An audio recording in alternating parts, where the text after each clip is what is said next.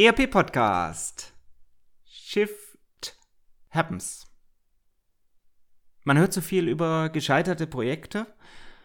Ist das wirklich so? Muss man sich Gedanken machen, wenn man ein ERP-Projekt angeht, wenn man das Unternehmensdatenfundament verändern will, Operation am offenen Herzen, oder wird hier ein bisschen übertrieben? Diese Folge ist für alle, die sich genau diese Frage stellen und für alle, die mir in den letzten Wochen diese Frage mehrfach gestellt haben. Ich glaube, das ist ein Thema, das geht uns alle an, weil wir in der Presse natürlich immer mal wieder von großen Projekten und riesigen Summen hören. Ob das wirklich so ist, ob das auch den Mittelstand betrifft, darüber spreche ich in dieser Folge. Viel Vergnügen. Herzlich willkommen zum ERP-Podcast dem Podcast für alle, die sich aktiv mit dem Einsatz und der Gestaltung von Unternehmenssoftware und den daraus entstehenden Veränderungen und Potenzialen in Unternehmen auseinandersetzen wollen. Mit diesem Podcast möchte ich Sie mit eigenen Gedanken und Interviews bei der Gestaltung moderner IT-Konzepte nebenbei, also zum Beispiel beim Spazierengehen oder Autofahren, begleiten. Damit möchte ich Ihnen in dieser von technologischen Veränderungen geprägten Zeit Informationen anbieten, die sich in Zeitschriften, Fachbüchern und wissenschaftlichen Artikeln in dieser Form nicht darlegen lassen und für die sich im hektischen Alltag ohnehin nicht die Zeit findet. Mein Name ist Axel Winkelmann. Ich bin Professor für Betriebswirtschaftslehre und Wirtschaftsinformatik an der Universität Würzburg. Ja, ganz, ganz herzlich willkommen zurück zum ERP-Podcast. Eine neue Woche, eine neue Folge. Ich bin in letzter Zeit wahnsinnig viel unterwegs gewesen auf Veranstaltungen von einzelnen Firmen, von ERP-Herstellern, teilweise auf Konferenzen. Ich stelle immer wieder fest, dass das Thema Digitalisierung natürlich aus ganz, ganz unterschiedlichen Bereichen adressiert wird.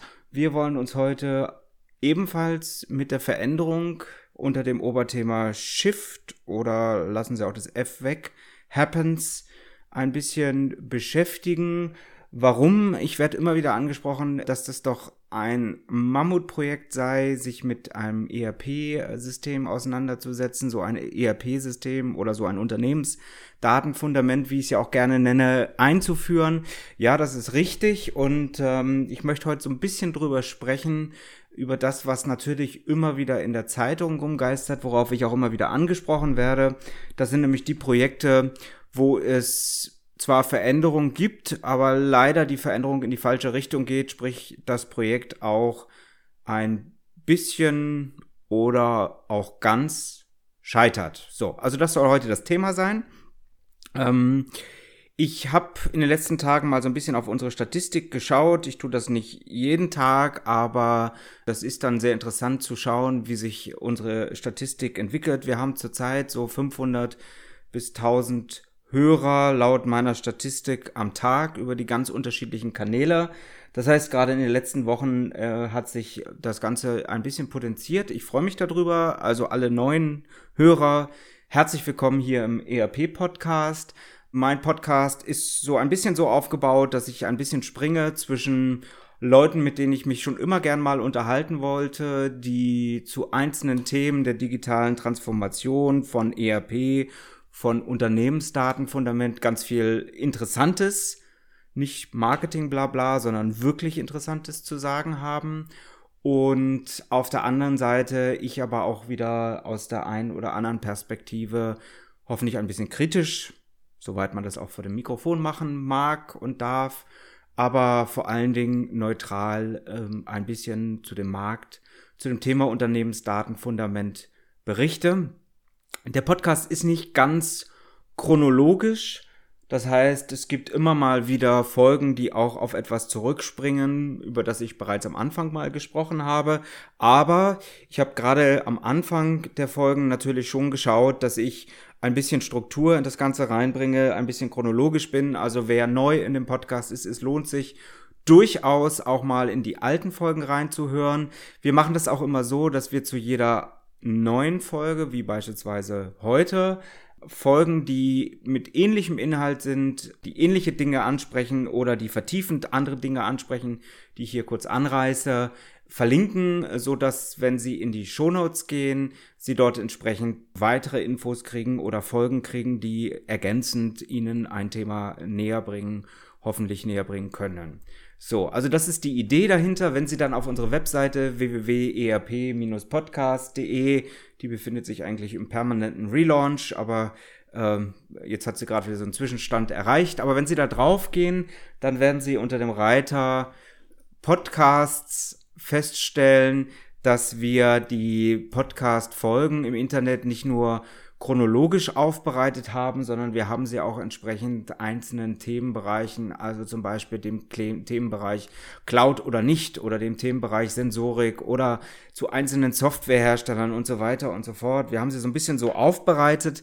Das mag Ihnen ein bisschen helfen, wenn Sie beispielsweise alles zum Thema SAP wissen wollen oder wenn Sie wissen wollen, ob Cloud wirklich sinnvoll ist oder doch lieber eine Lizenz, die Sie selber bei sich hosten oder wenn Sie etwas zum Softwareauswahl oder Softwareentwicklungsprozess wissen wollen und so weiter und so fort. Wie gesagt, jede Woche versuche ich mittwochs eine neue Folge, entweder alleine oder mit Interviewpartner zu machen. Und heute das Thema, wie gesagt, Shift mit F oder ohne F, Happens, ein bisschen das Thema Implementierung, geht das denn auch wirklich glatt? So, also wir fangen das Thema mal an. Ich werde vor allen Dingen immer aus dem Mittelstand drauf angesprochen. Der Mittelstand hat, ähm, glaube ich, besondere Befürchtungen dabei. Das liegt auch daran, dass vielfach im Mittelstand Inhaber geführt agiert wird und natürlich die Inhaber jeden Euro, den sie ausgeben, auch ganz besonders in der eigenen Tasche und in der eigenen Verantwortung spüren. Ja, und dann gibt es so etwas, das nennen wir den äh, Chaos Report oder Chaos Report der Standish Group. Die Standish Group, äh, internationales Beratungs- und Analystenunternehmen, die versuchen also jedes Jahr rauszukriegen, wie viele der großen Projekte denn nun erfolgreich sind, wie viele gescheitert sind, wie viele naja, so einigermaßen laufen. Und wenn man sich den Durchschnitt über alle Projekte anschaut, dann ist eigentlich in den meisten Jahren ungefähr ein Drittel, ja, etwas unter einem Drittel der Projekte sehr erfolgreich. Aber was heißt sehr erfolgreich? On time, on budget, in functionality, also zum richtigen Zeitpunkt fertig geworden, mit der eingeschätzten Budgetierung und das auch noch so ungefähr mit der Funktionalität, die man also am Anfang auch gemeinsam mit dem ERP-Anbieter herausgearbeitet hat. So. Auf der anderen Seite stehen rund knapp 20 Prozent der Projekte, die als gescheitert gelten. Was heißt gescheitert? Gescheitert kann natürlich irgendwie so ziemlich alles bedeuten und ich habe da natürlich auch eine Frage an die Analysten, wie denn dort im Callcenter so etwas auch abgefragt wird. Dann ist ein Projekt bereits gescheitert, weil man sagt, naja, wir wollen in zwei Jahren fertig werden und das Projekt zieht sich dann doch auf verschiedener, äh, wegen verschiedener Gründe über fünf Jahre oder ähnliches. Ähm, ich bin mir nicht so ganz sicher, ob man das dann schon gescheitert nennen kann und ich weiß eben auch nicht ganz genau, was dort als gescheitert äh, gilt. Aus meiner Nehm Wahrnehmung, zumindest im Mittelstand, ist die Anzahl an Projekten, die tatsächlich gescheitert sind, sehr, sehr, sehr deutlich niedriger. So, und das dritte sind äh, Projekte, die ähm, Standish bzw. der Chaos Report als eingeschränkt erfolgreich, im Englischen als challenged bezeichnet. Was sind Challenged-Projekte? Challenge-Projekte sind Projekte, wo man sagt, naja gut, das Budget nicht ganz getroffen, ähm, der Zeitplan hat auch nicht gepasst. Wir befinden uns also noch mitten im Projekt, obwohl wir schon lange fertig sein wollten.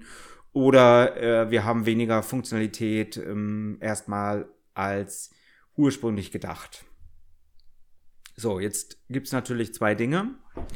Erstens kann man sagen, Griff an die eigene Nase, hat die Budgetplanung gepasst, hat man das richtige System ausgewählt, hat man den Zeitrahmen entsprechend richtig gewählt, Konnte man die Ressourcen, die für so ein Projekt notwendig sind, die eigenen Mitarbeiter dafür überhaupt abstellen?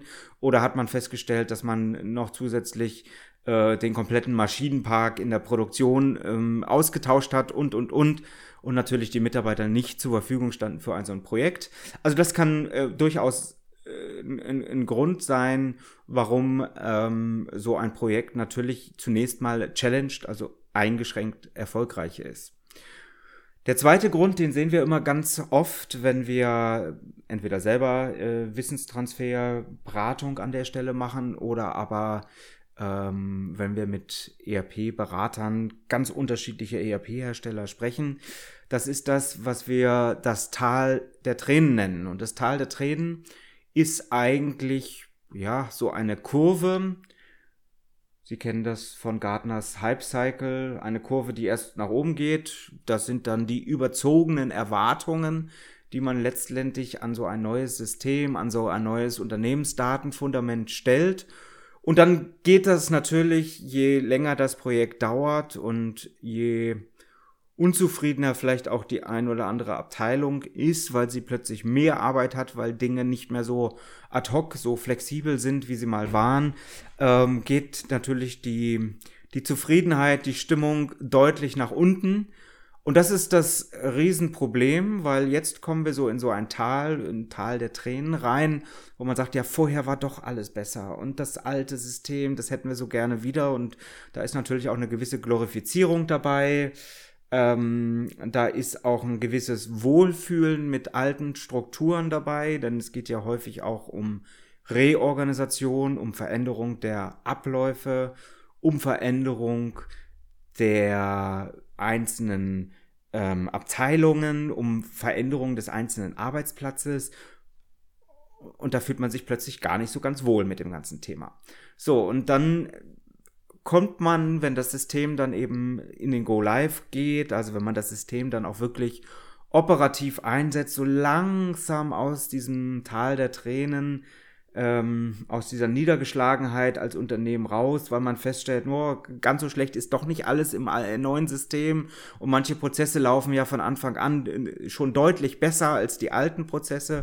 Man hat mehr Zentra äh, Transparenz, man hat äh, neue Effekte, dass man schneller auskunftsfähig ist, dass man vielleicht Dinge dezentral machen kann, die man vorher nur ähm, mit, mit, mit Sicht auf Sicht machen konnte und so weiter und so fort. Und äh, je mehr die Organisation eigentlich über das System lernt, desto mehr kann man natürlich die Funktionalität des Systems nutzen, ähm, desto besser sind auch die Stammdaten, die man in dem System hat. Ähm, und desto mehr kann man dann natürlich auch durch das neue System automatisieren, rationalisieren, verändern, standardisieren. Und das führt eben dazu, dass man so langsam aus diesem Tal rauskommt. Nicht innerhalb von ein, zwei Monaten. Das dauert schon eine ganze Zeit. Ähm, manchmal kann das auch Jahre dauern, bis man wirklich so alle Bereiche der Software sich erarbeitet hat als Unternehmen, vielleicht auch weiterentwickelt hat im eigenen Sinne, ähm, die eigene Philosophie auch an die Möglichkeiten des Systems angepasst hat. Ja, und dann wird aus diesem eingeschränkt erfolgreich tatsächlich doch noch ein erfolgreich, nur ist das eben nicht auf den ersten Blick zu erkennen. So, also 52 Prozent im, ja, was habe ich hier gerade, den Chaos Report 2015 habe ich jetzt gerade vor mir. Äh, da hat es ein bisschen eine neue äh, Abfrageart gegeben, deswegen habe ich den mal rausgegriffen. Ähm, da waren es im Schnitt 52 Prozent eingeschränkt erfolgreich. So ein bisschen meine Hintergründe, warum ich denke, naja, aber wahrscheinlich das eine oder andere, was eben eingeschränkt erfolgreich ist, ist dann mittelfristig zumindest auch ein sehr erfolgreiches Projekt. Jetzt wird es allerdings spannend, wenn ich aus dieser grob generischen Statistik, ich habe gesagt, ungefähr ein Drittel erfolgreich, knapp unter 20 Prozent gescheitert, etwas über 50 Prozent eingeschränkt erfolgreich. Wenn man das dann mal aufdröselt auf kleine Projekte und Riesenprojekte. Also nehmen wir mal die kleinen oder moderat großen, nehmen wir erstmal die kleinen Projekte. Erfolgreiche Projekte bei KMUs. Jetzt weiß ich nicht, was als kleine Projekte definiert wird. Ich vermute mal ein Projekt bis 200 Mitarbeiter gilt hier tatsächlich noch als klein. 61 Prozent erfolgreiche Projekte. On time, on budget, die Funktionalität, die man tatsächlich haben will. Und nur 7 Prozent gelten als tatsächlich gescheitert. Anders sieht das hingegen bei den ganz, ganz, ganz großen, also den wirklich großen, multinationalen, internationalen, multinationalen Projekten aus. Da sind nur noch 6% der Projekte tatsächlich on time, on budget, in Functionality erfolgreich. 43% gelten als gescheitert, zumindest nach den Interviewten. Und rund die Hälfte der Projekte, das ist etwas weniger als bei dem größeren Mittelstand, sind eingeschränkt erfolgreich. Also durchaus ein Unterschied, ob wir Projekte haben im Mittelstand, wie wir das zurzeit sehr, sehr häufig sehen, zumindest hier in Deutschland, was ich wahrnehme, oder ob wir Riesenprojekte haben. Auch da nehme ich natürlich das ein oder andere Projekt wahr, was gut läuft oder was eben auch, ja, sage ich mal, sich hinzögert ähm, und manchmal läuft eben auch durch die Presse, dass sich der ERP-Anbieter und das Unternehmen leider getrennt haben. Also das Projekt wurde rückabgewickelt. Gleich wie man sich geeinigt hat, gleich wer entsprechend Schuld hat, das ist gar nicht die Fragestellung, sondern es ist einfach, das Projekt wurde rückabgewickelt. Mal ein paar Beispiele. Ähm, wir haben mal so ein bisschen rausgesucht, was so in den letzten zwei, knapp zwei Dekaden schiefgelaufen ist. Wie gesagt, das meiste geht gar nicht unbedingt durch die Presse, sind immer nur diese aufsehenerregenden Projekte, die äh, durch die Presse gehen. Aus dem Mittelstand, ähm, äh, von den mittelständischen ERP-Herstellern sind mir tatsächlich gar nicht großartig viele Projekte bekannt, die, die wirklich richtig scheitern, die also an die Wand gefahren werden. Ähm, natürlich läuft nicht jedes Projekt so, dass man sagt, ich bin zu 100 Prozent zufrieden. Das hat mit der eigenen Auswahl zu tun. Manchmal hat es auch mit dem ERP-Anbieter zu tun. Aber im Gro äh, sind da ganz viele natürlich psychologische Momente. Wir sprechen über ein soziotechnisches System. Das heißt, wir sprechen über Veränderungen des Unternehmens im Unternehmen. Das ist nicht so ganz einfach, wenn ich in der Produktion, um ein Beispiel zu nennen, nur Mitarbeiter habe, die 55 plus sind und ich mir sage, ich brauche das System eigentlich, um die Veränderungen, die demografischen Veränderungen demnächst irgendwo im System abzubilden. Aber natürlich muss ich die nächsten Jahre auch im Projekt diese Mitarbeiter mitnehmen. Und das ist dann natürlich eine riesen Herausforderung. So, jetzt aber mal zu Projekten. Ich habe hier ein schönes Projekt, ein Abbruch bei der National, beim National Health Service. Die haben also mal versucht, von 2002 bis 2013, also nur rund elf Jahre lang, ein individuelles System, ein Individualsystem zur elektronischen Gesundheitskarte für alle Bürger äh, zu entwickeln. Ja, hat nur 18,7 Milliarden Dollar gekostet, der finanzielle Schaden. Ähm, begründet wurde der Abbruch damit, dass der NHS nicht die geforderten modernen IT-Services erhalten habe, um das Projekt erfolgreich durchführen zu können. Doch mal, ich zitiere hier nur aus Artikeln. Also ich maße mir hier vor dem Mikrofon, auch wenn ich zu den Projekten teilweise sehr viel Insider-Einblicke habe, maße ich mir nichts an, hier auch vor dem Mikrofon zu sagen, sondern das sind einfach nur Wiedergaben aus einzelnen Artikeln, die wir mal ein bisschen zusammengetragen haben. Das Thema Individualentwicklung versus Standardsoftware habe ich, glaube ich, mal in Folge 4 motiviert. Also vermutlich wird man heute wenig sinnvoll in nahezu allen Branchen nicht mehr auf Eigenentwicklung setzen, sondern man wird sehen, dass man das Unternehmensdatenfundament zumindest in seiner initialen Ausprägung als Standardsoftware, als Standard-ERP-System, wenn es denn ein ERP-System ist, ähm, realisiert. Dann ein zweites Projekt mal die Stadt New York, sind ja auch nur 300.000 äh, Angestellte.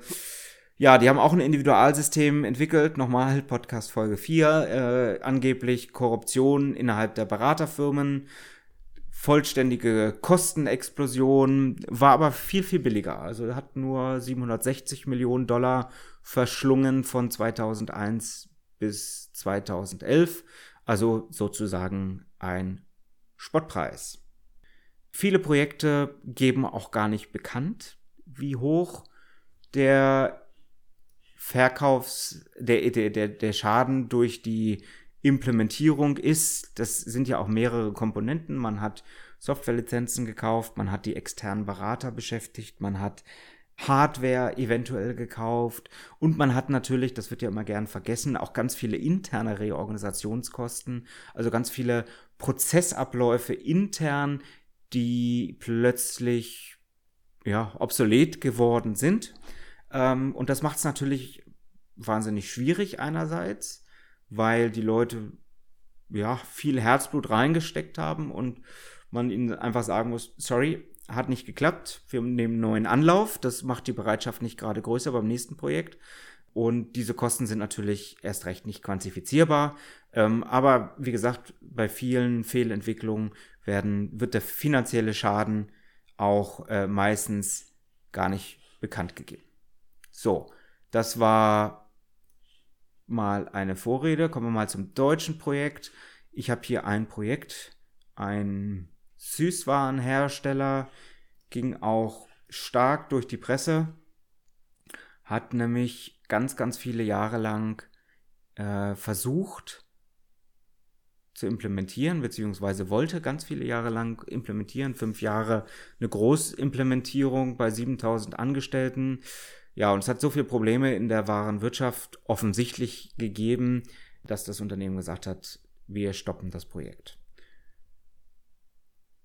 Ein anderes Projekt ging jetzt gerade Ende letzten Jahres ähm, durch die Presse, war mir schon ja, eine Zeit lang vorher eigentlich klar, was dort passiert.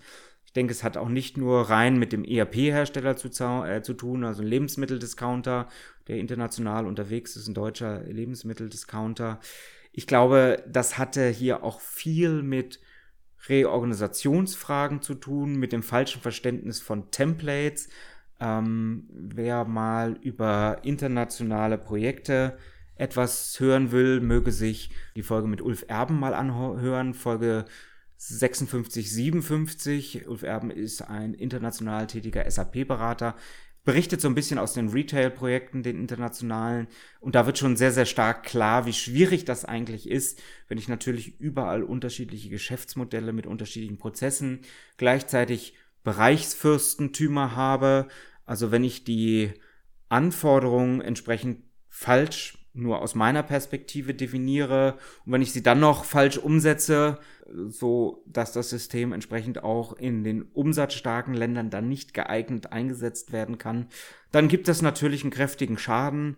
Der Schaden, der hier durch die Presse ging, äh, belief sich auf eine knappe halbe Milliarde. Ich nehme nicht an, dass das wirklich der reine Schaden ist, sondern da sind auch viele sicherlich Reorganisationsdinge mit reingeflossen, die zumindest dem Unternehmen ja auch bleiben. Also viele Erkenntnisse bleiben dem Unternehmen. Das Problem, was sich ergibt, einerseits Mitarbeiter sind frustriert und andererseits, ja, man hat also den ERP-Hersteller natürlich auch an der Stelle verbraten. Und die Frage ist natürlich, wie mache ich jetzt in der Zukunft weiter? Ich gehe jetzt erstmal zurück auf mein Individualsystem, was ich ja eigentlich ablösen wollte. Und wie mache ich dann weiter? So, also was, was mache ich jetzt? Wie verändere ich das Ganze? Ich habe natürlich sehr viel Geld reingesetzt in dieses Projekt. Ich habe hier noch ein weiteres Projekt, Postdienstleister, 300 Millionen, da fehlten Fachkenntnisse. Daten wurden durch einen externen Dienstleister falsch eingetragen, Prozesse falsch umstrukturiert. Das sollte schnell gehen, die Implementierung, das war dann vielleicht ein bisschen überhastet. Lange Rede, auch da ein Fail.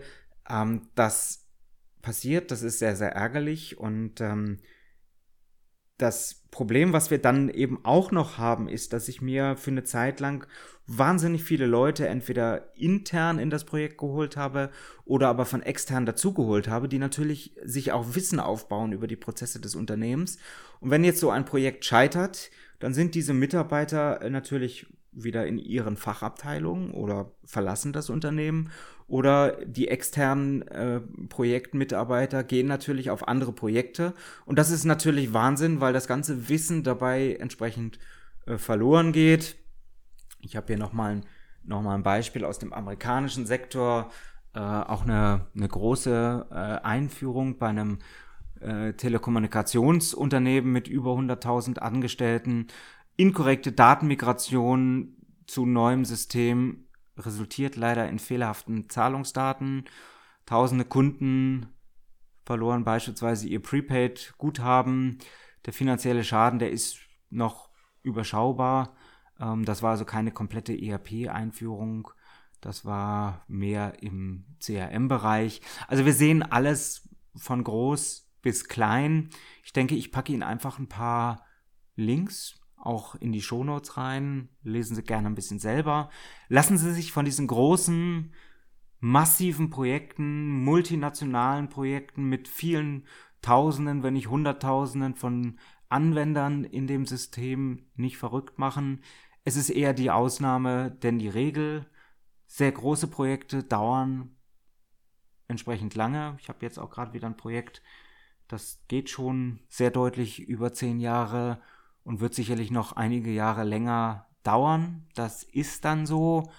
Aber Shift Happens, diese Projekte oder die meisten Projekte, gerade auch im Mittelstand, gehen sehr positiv aus. Wichtig ist natürlich, dass man gerade in der Anforderungsspezifikation, in der Auswahl eines geeigneten ERP-Systems sehr, sehr gut aufpasst. Auch hier der Verweis, ich habe gerade am Anfang ähm, einige Folgen gebracht, die so ein bisschen in das Thema Auswahl auch reingehen. Beispielsweise Folge 10, 11, Möglichkeiten, ein ERP-Projekt zum Scheitern zu bringen oder Folge 6, 7, Kosten und Nutzung, Nutzen der Einführung eines ERP-Systems. Gehen Sie also gerne so ein bisschen durch die alten Folgen auch durch. Folge 13, Vorgehen zur Auswahl eines geeigneten ERP-Systems. All das sind Folgen, die ihnen so ein bisschen Orientierung geben mögen. Darüber hinaus kann ich Ihnen sicherlich an der einen oder anderen Stelle hier im Podcast oder außerhalb des Mikros einige Dinge sagen. Ich höre zurzeit sehr viel von verschiedensten Unternehmen, verschiedenen Branchen. Ich stelle auch fest, dass Branchen ganz unterschiedlich weit im Aufbau ihres Datenfundaments sind warum das wichtig ist, warum wir dieses Datenfundament immer enger machen müssen, immer mehr eigentlich in die Automatisierung gehen müssen, immer mehr Effizienzsteigerung in der virtuellen Welt anstreben müssen. Das erfahren Sie beispielsweise in Folge 79 von Puffern und Sicherheitsbeständen, warum man das nicht alles auf einmal machen kann, sondern auch der Ausbau oder der Aufbau eines Unternehmensdatenfundaments durchaus mehrere Jahre in Anspruch nehmen kann, gerade auch mit Blick auf die Bildung, die Weiterbildung der eigenen Mitarbeiter, das eigene Unternehmen. Das erfahren Sie zum Beispiel in der Neujahrsfolge 82, ein neuer Porsche. Also es lohnt sich auch in die älteren Folgen reinzuhören. Schauen Sie auf jeden Fall mal in die Shownotes, schauen Sie mal auf unsere Webseite www.erp-podcast.de. Ich hoffe, ich habe Ihnen heute ein paar spannende Anregungen gegeben. Ich will nicht in den Panikmodus verfallen, dafür ist überhaupt gar kein Grund. Die meisten Projekte, die zumindest ich kenne oder die ich betreue, die laufen extrem gut. Manchmal braucht es ein bisschen länger, weil man sich doch als Unternehmen ein bisschen übernommen hat. Aber das gehört dazu. Wir sprechen hier ja auch nicht über kleine Projekte, sondern wir sprechen durchaus über die Operation am großen Herzen. Das will vorbereitet sein und entsprechend lieber etwas mehr Zeit nehmen als zu wenig Zeit nehmen. So, das für diese Woche ein kleiner Einblick in das Thema Shift oder Shit Happens. Ich wünsche Ihnen noch eine schöne Restwoche. Wie immer, keep connected. Herzlichst, Ihr Axel Winkelmann. Ihnen hat der ERP-Podcast gefallen und Sie konnten wertvolle Erkenntnisse gewinnen? Dann würde ich mich über eine Bewertung auf iTunes freuen, damit auch andere von diesem Podcast erfahren können. Eine Anleitung für die Bewertung finden Sie auf www.erp-podcast.de. Dort finden Sie auch weitere Hinweise, Links und Aktualisierungen zu dieser Folge. Das war der ERP-Podcast für alle, die sich aktiv mit dem Einsatz und der Gestaltung von Unternehmenssoftware und den daraus entstehenden Veränderungen und Potenzialen in Unternehmen, losgelöst von Fachzeitschriften, Büchern und wissenschaftlichen Veröffentlichungen, zum Beispiel beim Spazierengehen oder Autofahren, auseinandersetzen wollen. Mein Name ist Axel Winkelmann. Ich bin Professor für Betriebswirtschaftslehre und Wirtschaftsinformatik an der Universität Würzburg.